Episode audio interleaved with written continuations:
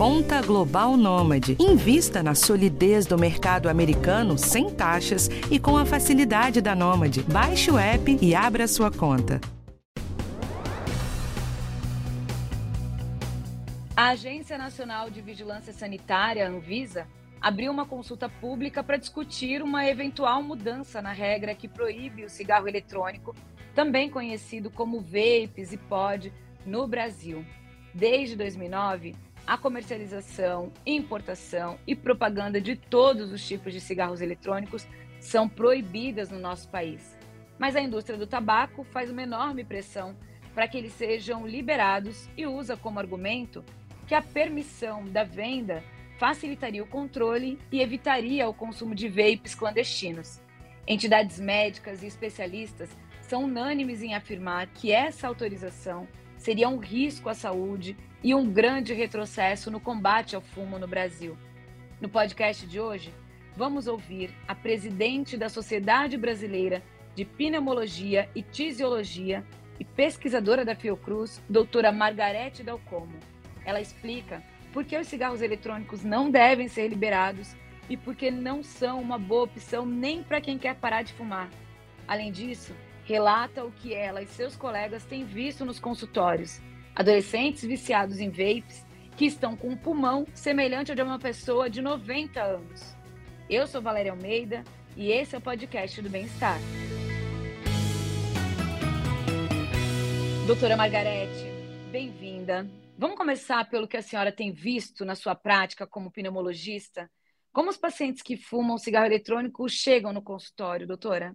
Muito obrigada ao Bem-Estar, muito obrigada, Valéria, pelo convite, por essa oportunidade para falar em nome dos especialistas da nossa grande preocupação sobre o que vem ocorrendo no Brasil em relação aos cigarros eletrônicos.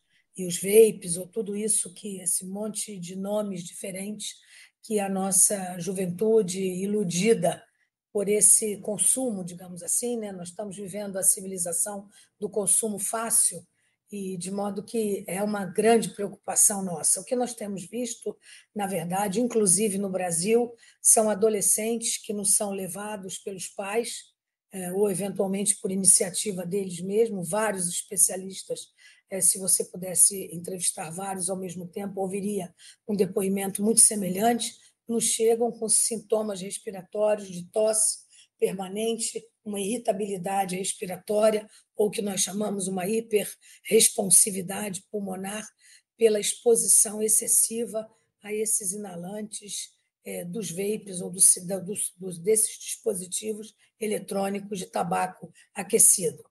Lembrando que, na verdade, as consequências pulmonares desses dispositivos são muito graves, nós não sabemos o quão definitivas elas serão, porque, na verdade, as doenças pulmonares obstrutivas crônicas, que são causadas pelo hábito de exposição ao tabagismo, são indeléveis.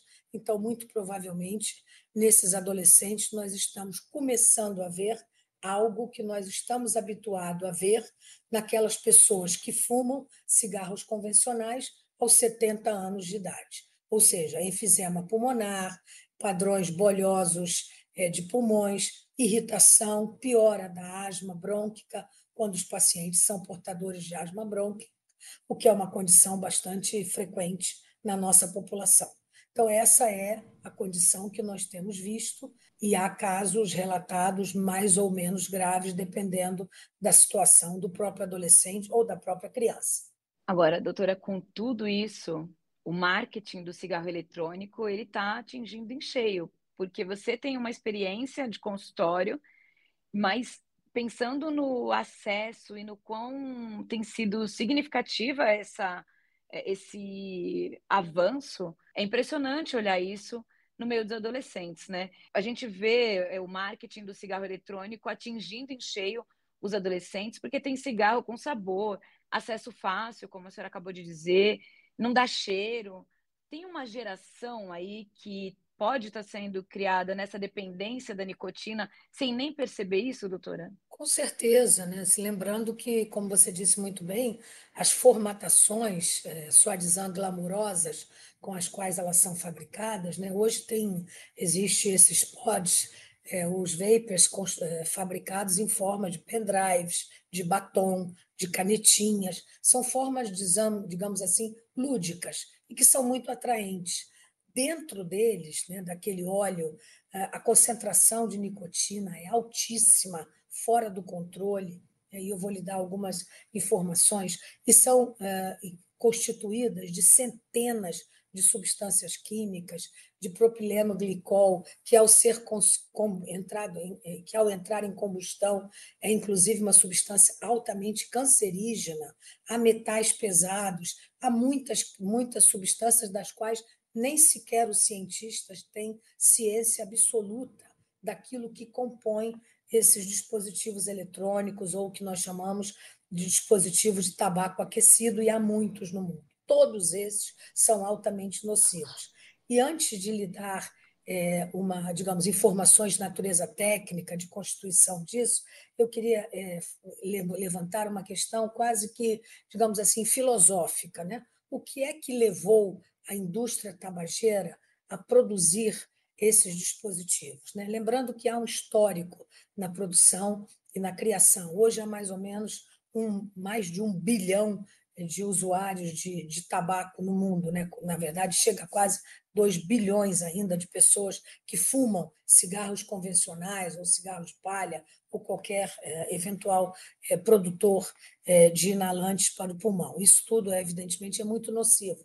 Mas a indústria tabageira ela se deu conta já há cerca de 15, 17 anos atrás, de que havia movimentos muito consistentes, e o Brasil é pioneiro nesse aspecto, né? nós estamos há mais de 30 anos de maneira muito consistente trabalhando na, propaganda, na contra-propaganda, é, veiculando informações nos maços de cigarro, taxando impostos muito altos. O Brasil é um país, é um dos países que taxa mais alto impostos de cigarro, ao contrário do nosso vizinho Paraguai, que é o mais baixo, permitindo essa entrada de toneladas de cigarro contrabandeado no Brasil. Só para lhe dar um dado, no ano passado foram incineradas 22 toneladas de cigarros contrabandeados entrando pelas fronteiras brasileiras, né, cigarros convencionais, e a mesma coisa muito provavelmente vai acontecer é, com esses vapors e esses dispositivos.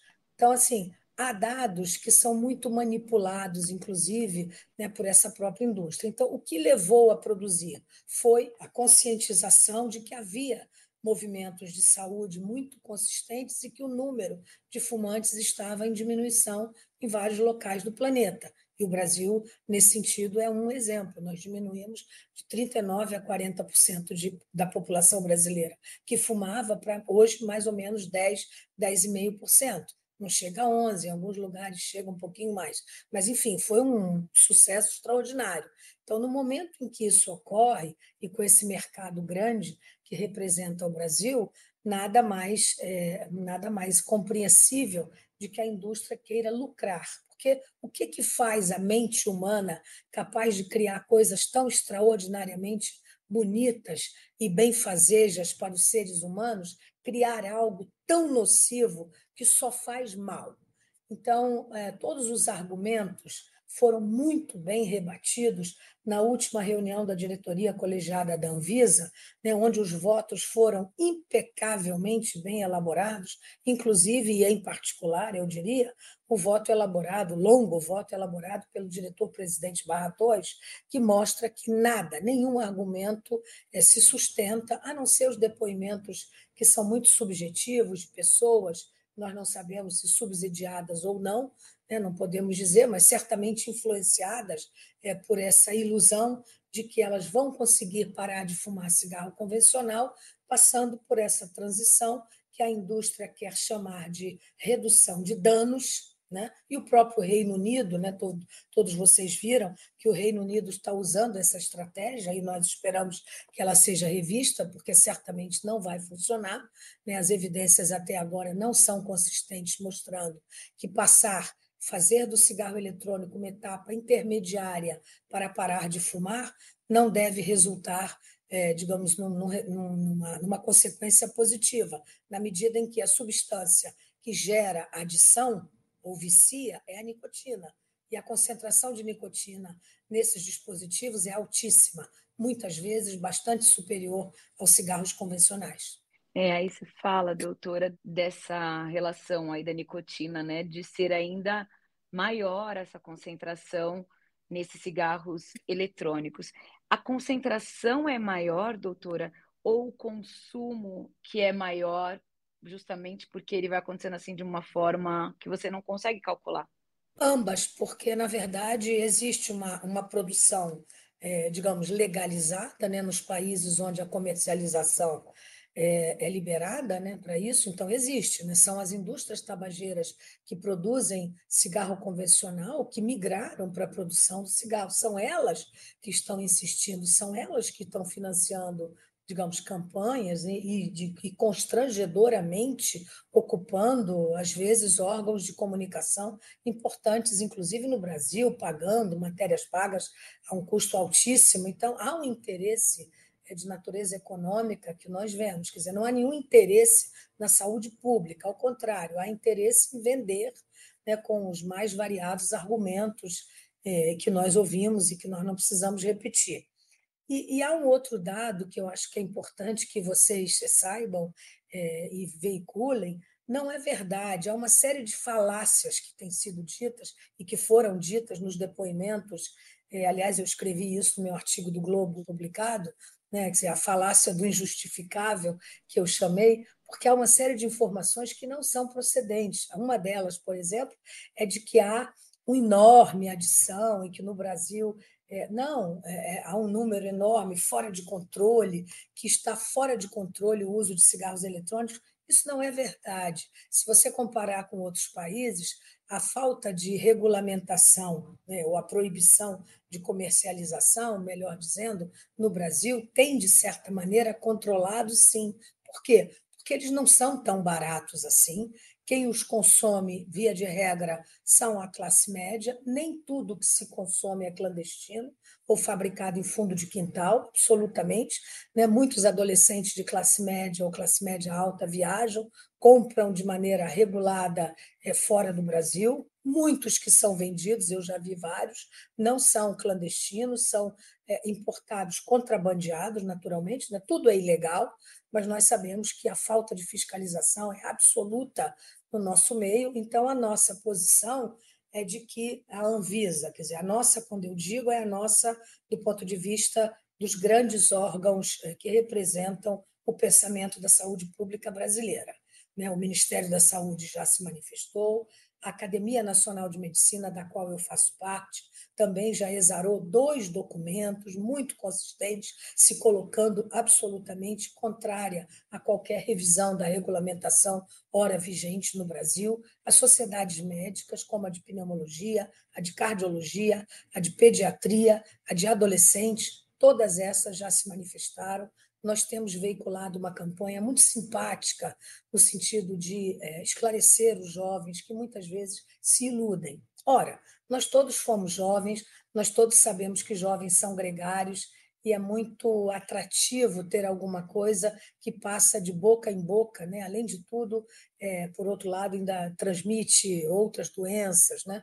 assim, por esse uso muito gregário que se faz. Em última análise, há um outro componente, eu estava conversando com a direção da Conlurb aqui no Rio de Janeiro, vejam vocês, esses dispositivos são altamente poluentes no meio ambiente. Eles são jogados na areia da praia, nas ruas, né, em, em, lugares onde seguramente eles são é, contaminantes. Por quê?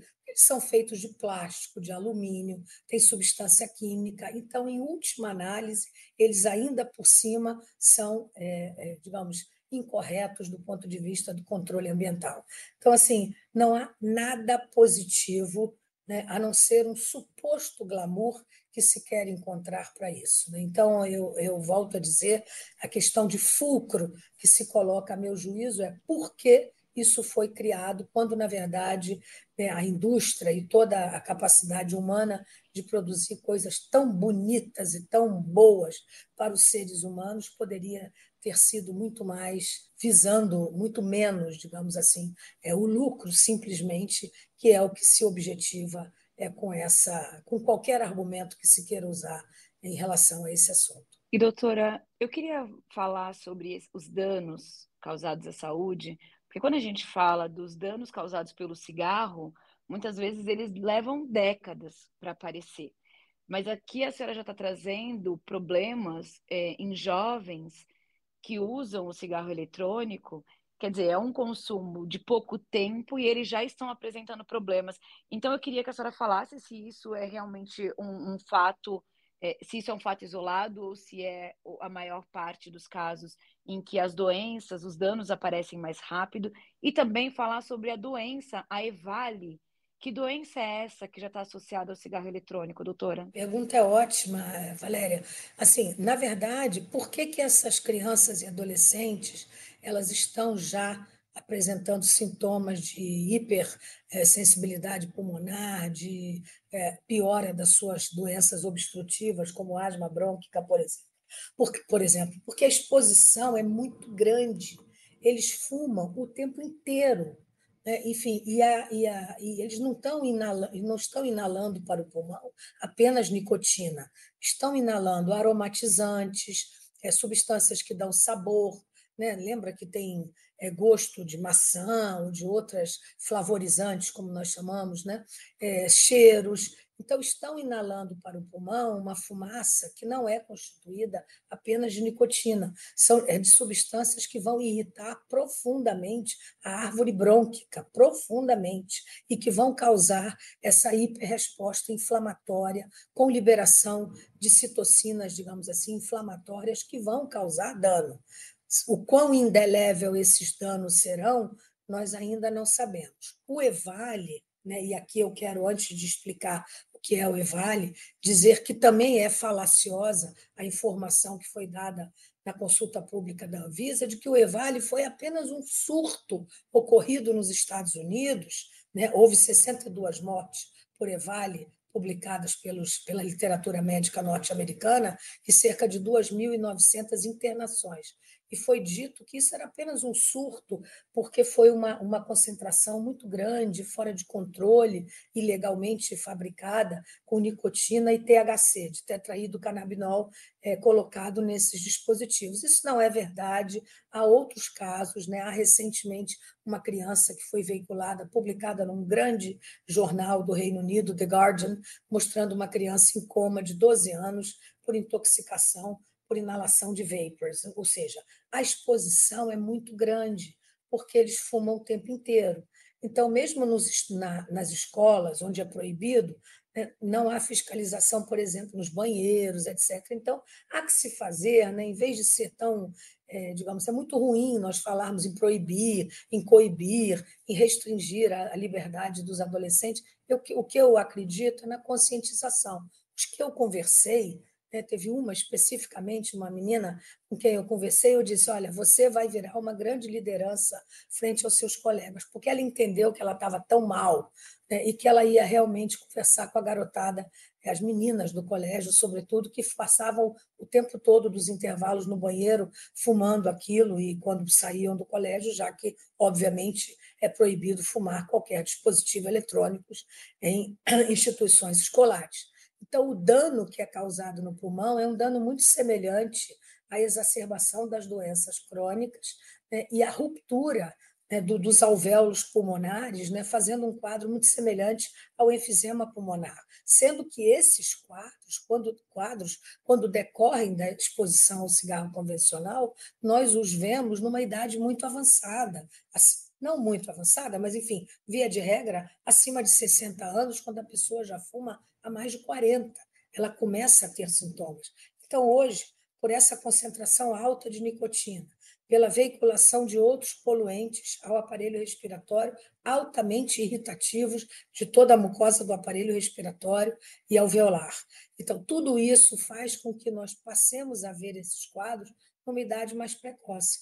Em última análise, Valéria, eu diria que nós estamos criando uma geração nova, uma nova linhagem, digamos, de dependentes de nicotina e uma geração de doentes portadores de doença pulmonar obstrutiva crônica numa idade ainda muito jovem, quando isso é inadmissível. Né? Jovem tem que fazer esporte, se divertir, eventualmente fazer uma ou outra bobagem, mas não necessariamente é, fumar ou se expor a algo que vai causar consequências é, para a sua performance de vida, eventualmente para sempre. Doutora, reforçando assim as questões da indústria, é, o cigarro eletrônico ele foi colocado à disposição pela indústria com a alegação de que seria uma forma de reduzir os danos para quem fumava o cigarro convencional, né? E, e aí isso se propagou como muita gente usando, inclusive, como uma forma, um método de para parar de fumar, né, doutora? Esse, esse, é o grande argumento, e foi o argumento que o National Health no Reino Unido usou para. Está tá sendo fornecido, inclusive, né? conseguiu-se isso. Naquelas pessoas maiores de 18 anos, é, maiores de idade, que, não, não, que tenham passado é, por uma, uma, avaliação médica, eventualmente, que queiram parar de fumar, para essas é fornecido, mas mesmo isso, na verdade, só o tempo vai mostrar o quão isso é, é resulta né, num, num, digamos assim, numa consequência positiva. Eu, particularmente, não acho, é, enfim, talvez numa situação muito particular, eventualmente possa ser uma etapa intermediária, mas não acredito que isso, como uma medida é admitida como uma medida de saúde pública seja de modo algum nem impensável a meu juízo. Né? Você não pode fornecer algo que é tão nocivo quanto ou mais como um redutor de danos. Por isso é que eu, é, eu penso que, inclusive, não creio que nenhum dono da indústria tabageira estimule os seus filhos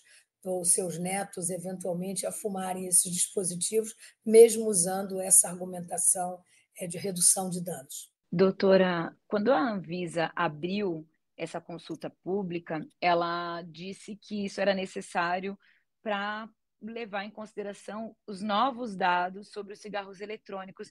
Que dados são esses, doutora? O que dizem as pesquisas recentes? As pesquisas recentes, na verdade, ratificam aquelas que já haviam, né, os dados sobre é, os, os, as internações, sobre a própria EVALI, a nova doença já admitida como decorrente é, desse, dessa exposição a essas substâncias todas, não há nada novo que seja estimulante é, ou que seja, digamos, favorável a essa liberação de comercialização desses produtos no território nacional. Ao contrário, todos os votos elaborados pelos diretores da diretoria colegiada da Anvisa ratificam os dados que nós já sabíamos, na verdade. Né? A Anvisa, na verdade, tomou essa decisão e é preciso que isso fique bem claro para os nossos ouvintes e para a opinião pública. Abrir uma consulta pública não é, não é ceder, não é dizer que nós estamos dispostos a mudar uma determinada visão. Sim, claro, nós temos que estar abertos a novas, a novas informações de natureza científica, ao, ao, como isso repercute na opinião pública de modo geral, como a opinião pública e, eventualmente, usuários ou expostos vão se manifestar, mas absolutamente, em primeiro lugar, não há nenhum dado novo, e, em segundo lugar, Consulta pública é uma norma de boas práticas regulatórias. Da mesma maneira como se faz consulta pública quando nós vamos incorporar um determinado medicamento ou um procedimento diagnóstico ou qualquer coisa que seja incorporada ao SUS, né, no caso brasileiro, ou a, ou a utilização em saúde pública. Então, é, olhar a consulta pública como se fosse já quase uma vitória digamos assim, é um equívoco. Então, é preciso se entender o que é uma consulta pública. Uma consulta pública é uma norma de boas práticas, quer regulatórias, quer em pesquisa. Então, é preciso se entender dessa maneira. Há uma abertura, sem dúvida nenhuma, né? Eu, particularmente, achava que nem precisaria de abrir a consulta pública, mas essa é uma decisão da Anvisa. E, uma vez aberta, é nosso dever manter a informação científica a mais atualizada possível e uma, digamos, uma certa consistência, uma homogeneidade na atualização dos dados e na, e na digamos assim, na opinião é, formada pelas entidades médicas e aqueles que têm realmente a preocupação de proteger a saúde, sobretudo dos nossos jovens e crianças, que são as vítimas, digamos assim, e a nova legião de dependentes que vão causar um dano e um custo. É outro dado importante que eu quero aqui deixar bem claro.